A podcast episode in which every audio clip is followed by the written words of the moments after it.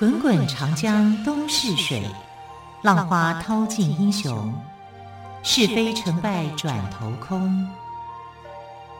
古今多少事，都付笑谈中。陪你说历史，汪培制作主持。欢迎朋友们收听今天的《陪你说历史》节目，我是汪培。好，以前在读书的时候，好像是国中吧，曾经读过文景之治。所以今天呢，我们就来聊聊文景之治中的汉景帝的故事。汉景帝奉行清静无为的治国之策，他和父亲汉文帝一样，开创了文景之治，为儿子汉武帝刘彻的武汉盛世，则奠定了坚实的基础。景帝跟文帝一样重视发展农业生产。汉景帝允许居住在土壤贫瘠地方的农民搬迁到土地肥沃、水源丰富的地区从事垦殖，把田租定为三十税一，同时呢，把男子服役的年龄从十七岁延到二十岁。汉景帝在法律上实行轻刑慎罚的政策，他下令减轻笞刑，由五百下。三百下，分别减为两百下、一百下，而且规定行刑的时候只准一个人鞭打，不可以两个人来轮流替换。他颁布诏令，强调审判犯人要公平谨慎，绝对不可以随便定罪。在汉景帝的时期，文化教育事业得到了非常大的发展，最有名的就是文翁办学。文呢，就是文章的文；翁是不倒翁的翁哦。文翁办学，文翁在担任蜀郡太守的时候，创办了郡县官学。他在成都最热闹的地方兴建学校，招收青年入学，免除他们的徭役，叫做学官弟子。学习成绩好的，派到郡县做官。他还经常让学官弟子实习政务，每次出巡视察都带着学官弟子。据说景帝统治的后期，国库里的钱币堆积如山，串钱的绳子都崩断了，粮仓里也放不下粮食，都堆放在户外。但是经济的快速发展也带来了贫富悬殊的现象。景帝时期是匈奴最大的时期，匈奴兵常南下骚扰、烧杀抢掠，无所不为。汉景帝为了维持稳定，就推行和亲政策，能不打仗就不打仗。这些措施让汉朝有时间从事经济发展，也为后来汉武帝反击匈奴做好了准备。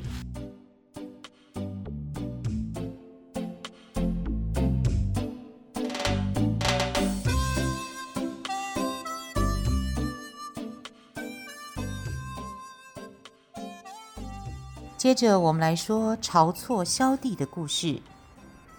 在汉景帝的时候，诸侯王的势力越来越大，甚至连朝廷也管不住了。御史大夫晁错就建议汉景帝尽早削减诸侯的封地。可是景帝呢，就担心削地会激起诸侯王的不满，而引起骚动。但是晁错认为，诸侯王如果存心造反，即使不削地，也是在所难免。在晁错的极力劝说下，汉景帝就同意了去消灭诸侯王的封地。楚王被削去两个郡，赵王被削去一个郡，胶西王被削去六个县。正当晁错计划削减吴王刘辟的封地时，他的父亲从老家赶来，劝告他说：“你为什么要多管闲事呢？诸侯王是皇室骨肉，你劝皇帝削地，让他们的关系恶化，迟早会害了自己呀。”晁错理直气壮地说：“削帝是为了国家安全，否则皇帝的尊严会折损，国家也不得安宁。晁错的父亲叹了一口气说：“刘家的天下或许安全了，可是咱们晁家呢，却很危险。我老了，可不愿意看到大祸临头。”于是，晁错的父亲一回到家，就服毒自尽了。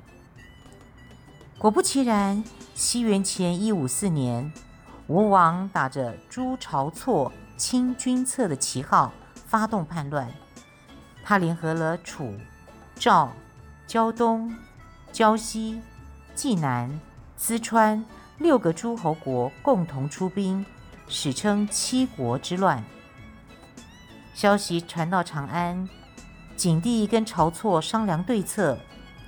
晁错主张景帝亲自带兵征讨，然而其他大臣给景帝出主意，说这一次的叛乱完全是由萧帝引起，只要杀了晁错，把萧简的封地还给诸侯王，叛乱自然就平息了。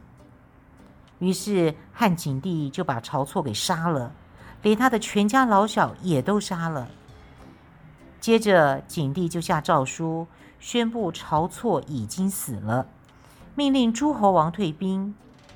可是吴王他不听命令，继续出兵，并宣布自己是东帝，东南西北的东，东帝。汉景帝只好派太尉周亚夫征讨叛军。周亚夫讲求谋略，指挥得当，很快就平息了七国之乱。而汉景帝呢，也借机把各诸侯国的行政权跟官吏任免权收归中央，进一步削弱诸侯国的势力。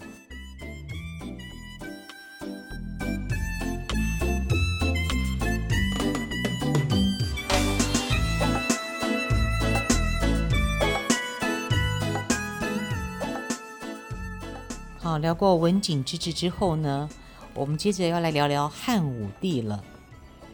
为了进一步削弱诸侯国的势力，汉武帝在西元前一二七年颁布了推恩令。推呢，就是推东西的推；推拿的推。恩呢，就是恩典的恩。令呢，就是命令的令啊、哦。推恩令。什么是推恩令呢？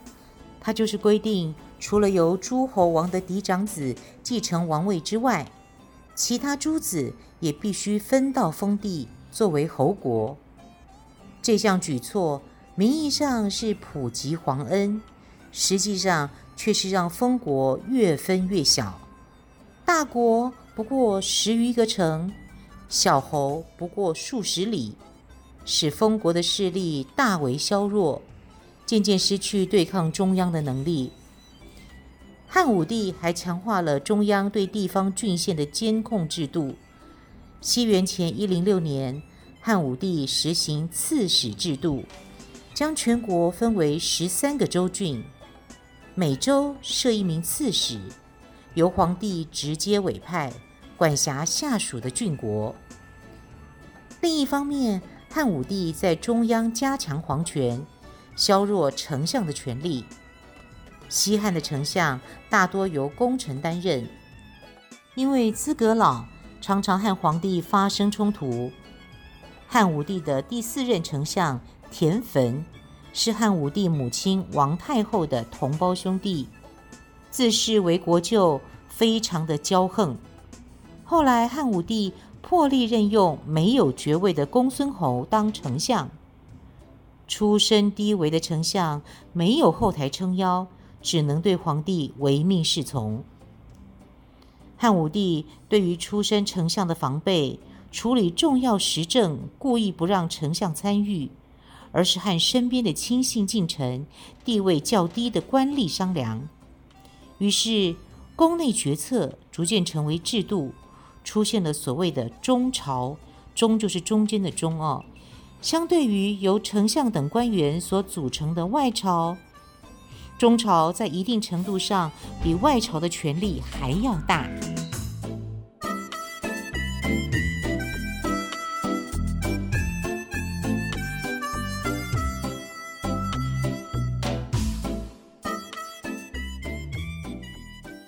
接着我们来聊聊罢黜百家、独尊儒术的汉武帝。秦始皇用焚书坑儒的暴力方式统一思想，消除民众的反抗情绪，巩固专制统治。但是儒学并没有彻底灭绝，仍然继续广为传播。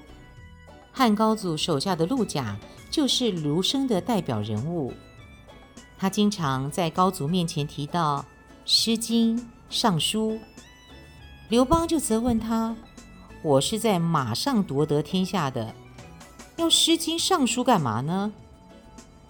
陆贾就说：“在马上可以得到天下，然而靠武力能治理好天下吗？儒生不能打天下，但是懂得治理天下。”汉武帝继位的时候，汉朝经过前几代皇帝的励精图治。国力已经非常的强盛，所以汉武帝就一改清静无为的治国政策，对内削弱了诸侯的王权，对外呢则积极扩张，攻打匈奴等少数民族。同时，汉武帝感到迫切需要一个新的思想体系来维护统一的皇权。在这种情况下，董仲舒提出了。罢黜百家，独尊儒术的思想，完全符合汉武帝的心意。董仲舒是西汉中期儒家春秋公羊学派的大师，景帝时做过博士。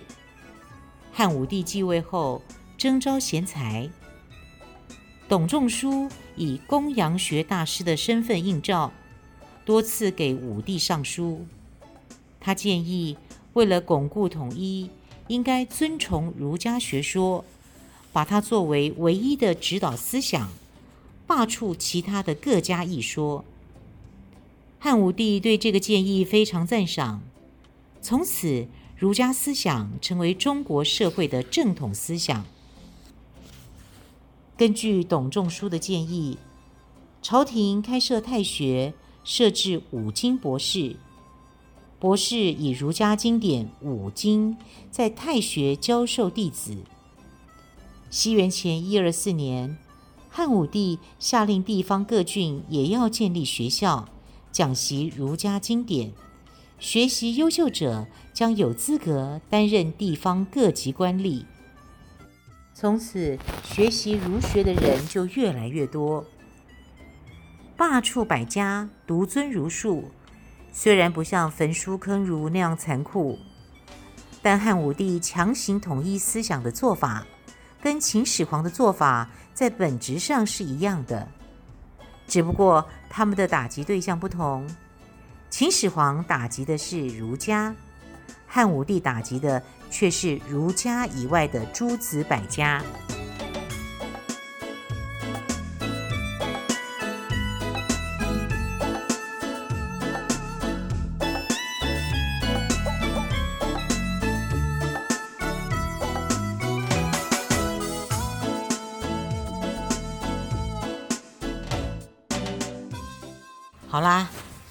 气十足的汉武帝终于要对匈奴发动战争了，所以今天我们的故事就要来讲汉武帝对匈奴发动的第一次战争。匈奴是中国北方的游牧民族，西汉以来，匈奴势力迅速发展，东到兴安岭，西到祁连山、天山，南到汉朝边界，北到贝加尔湖。全部都给匈奴占领了。汉武帝之前，汉朝对匈奴主要是采用和亲政策，把汉朝的公主嫁给匈奴单于。汉武帝即位后，决定主动进攻匈奴。马邑，也就是现在的山西朔州，曾经是西汉的领地，后来被匈奴抢去。汉武帝的时候又收了回来。有个马邑人叫聂伊，跟匈奴单于混得很熟。单于常向他打探马邑的情况，计划抢夺那里的财富跟土地。汉朝大将王徽建议汉武帝将计就计，先诱敌深入，再让匈奴措手不及。汉武帝采纳了这个建议，命令大将公孙贺率兵埋伏在马邑山谷，并派王辉、李广从背后袭击匈奴。汉军部署妥当之后，聂伊按照计划求见匈奴首领君臣单于。他哭丧着脸对君臣单于说：“掌管马邑的汉朝官吏横行霸道，随意抓人，没收财产，我们走投无路了，求大王救救我们吧！”君臣单于正想找机会进攻马邑，就爽快答应了。马邑易守难攻，君臣单于追问聂伊应该如何破城。聂伊回答说：“马邑百姓对汉朝官吏早就恨之入骨，只要我振臂一呼，百姓自然就会回应。我先杀掉汉朝官吏，等大王的军队一到，就打开城门，里应外合。”君臣单于一听，高兴极了，让聂伊先回马邑，自己率兵随后赶到。他还派了个使臣跟聂伊一起回到马邑，随时报告进展。聂伊回到马邑，把两个死囚的人头悬挂在城门上，让匈奴使臣知道他已经杀了马邑的长官，请匈奴大军趁机进攻。君臣单于信以为真，亲自率领十万大军直奔马邑。当大军行到距马邑百余里的地方时，君臣单于发觉，哎，那里牛羊遍野，却没有人放牧，觉得有点不对劲儿。匈奴兵攻陷附近的雁门郡，俘虏了一名汉朝卫使。卫使经不住匈奴人的威吓，把王辉的计划全部都说出来了。君臣单于连呼万幸，立刻命令军队赶快撤退。这时，王辉已经恢复好，从背后袭击匈奴大军。忽然听说单于退军，不敢贸然追击。其他将领等了好几天，也不见匈奴大军，只好收兵回营。马邑之谋虽然没有成功。但是宣告汉朝开始对匈奴大规模反击。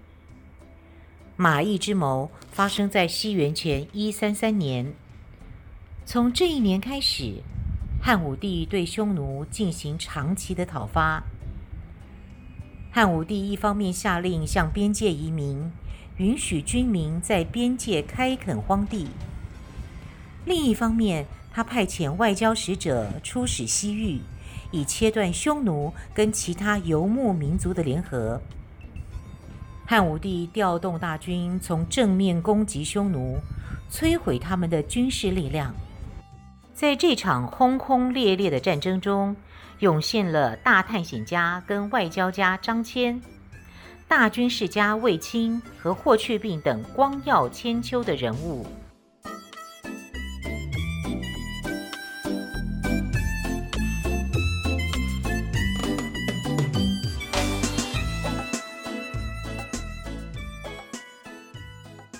唐朝诗人王昌龄曾经写过一首诗，叫《出塞》，内容是：“秦时明月汉时关，万里长征人未还。但使龙城飞将在，不教胡马度阴山。”好，这个飞将是谁呢？我们今天就要来说这个飞将的故事。在汉朝对抗匈奴的战争中，有一位勇敢机智。精于骑射的三朝将军，他立下了汗马功劳。他就是李广。他行动快，箭法准，匈奴人对他又恨又怕，给他起了个绰号叫飞将军。有一次，匈奴攻上上郡，李广呢带着一百名将兵追击三个匈奴射手，追了几十里才追上。他射死了其中两个，活捉了一个。刚把俘虏绑上马，远远就望见数千名的匈奴骑兵疾驰而来。李广手下的士兵慌张了，转身想逃，被李广阻止。李广说：“我们离大营有几十里，如果现在就逃跑的话，必死无疑。如果让匈奴人以为我们是引诱他们的，我们就不敢轻举妄动了。”接着，李广就带领士兵向匈奴兵营去。在离匈奴阵地仅两里的地方停了下来，命令士兵下马，把马鞍卸下来，就地休息。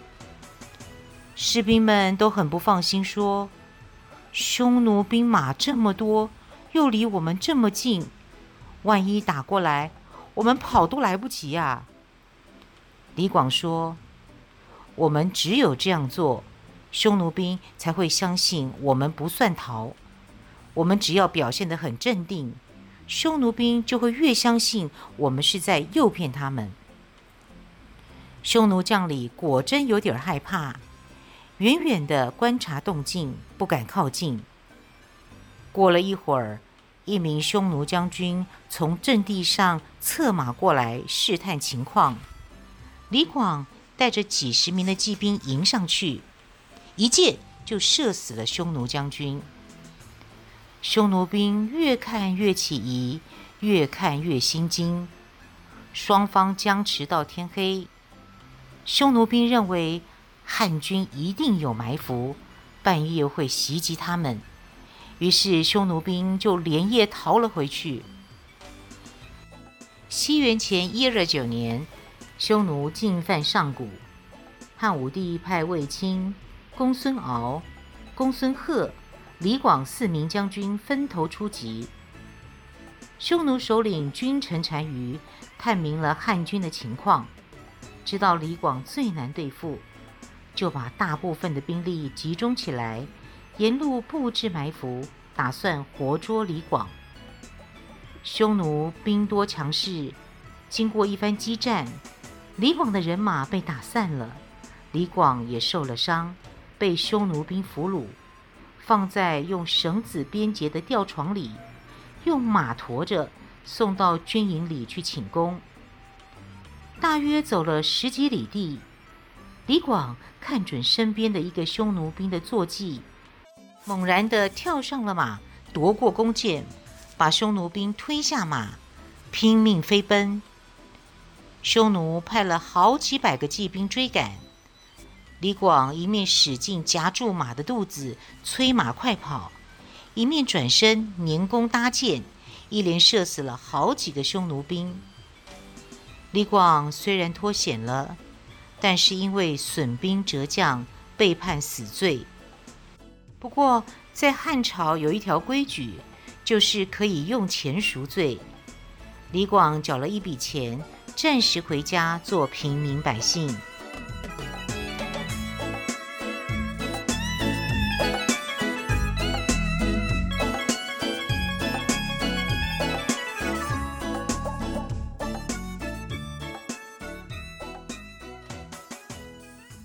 接着，我们来说张骞出使西域的故事。汉武帝为了击败匈奴，打算联合一切反对匈奴的力量。当他听说西域的大肉支跟匈奴有仇后，就决定联络大肉支，共同对付匈奴。但西域那么大，那么远，谁也不知道大肉之国在哪里。于是汉武帝下诏书。征求去大肉支的使者，有个年轻的郎中前去应征，叫做张骞。一个叫唐义父的匈奴人也愿意跟着张骞一起去找大肉之国。西元前一三八年，张骞带领着一百多人从陇西出发，要去大肉之。去大肉之必须要经过匈奴的地盘。张骞一行人被匈奴兵发现，全部都被俘虏。张骞在那里待了十年。有一天，张骞和唐义父趁匈奴人不注意，骑上了两匹快马逃跑了。他们向西跑了几十天，终于逃出了匈奴的地界，闯进了一个叫大宛的国家。大宛在大肉支的北边，是出产快马、葡萄和木粟的地方。大宛王早就听说汉朝富饶强盛，现在汉朝使者来了，十分欢迎，于是就派人护送他们到康居，再由康居到大肉支。大肉支被匈奴打败后，迁到大夏附近，建立了大肉支国。张骞和唐义父在大肉之国住了一年多。眼看无法说服大肉之国王合力攻击匈奴，只好返回。张骞回到长安时，离他出发之日已有十三年。汉武帝认为张骞立了大功，封他为太中大夫。后来汉武帝又派张骞为使者，和天竺结交，结果天竺没找到，却结交了滇越。西元前一一九年，汉武帝再次派遣张骞出使西域。张骞带了三百个勇士、一万多头牛羊、大批的黄金、绸缎等礼物，到了乌孙国。张骞送给乌孙王一份厚礼，并劝他与汉朝交好。乌孙王一时拿不定主意，张骞决定自己留下来。派副手们分别去联络大宛、康居等国。等了好些日子，副手们还没回来，张骞决定先返回长安。乌孙王派了几十个人跟随张骞到长安参观，还带了几十匹高大的骏马送给汉武帝。几年后，张骞的副手们带着各国的使者陆续回到长安。副手们总共到过三十六个国家。此后，汉朝和西域各国保持着友好的关系。汉朝从西域得到葡萄、木粟、胡桃、蚕豆、石榴等物产；西域各国从汉朝得到丝和丝织品。学会了耕种、打井跟炼铁。西域派到汉朝的使者和商人络绎不绝。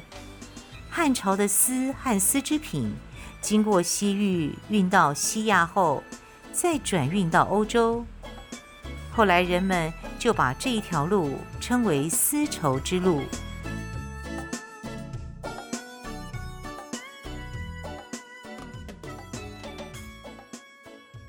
很快的节目接近尾声，非常感谢朋友们的收听。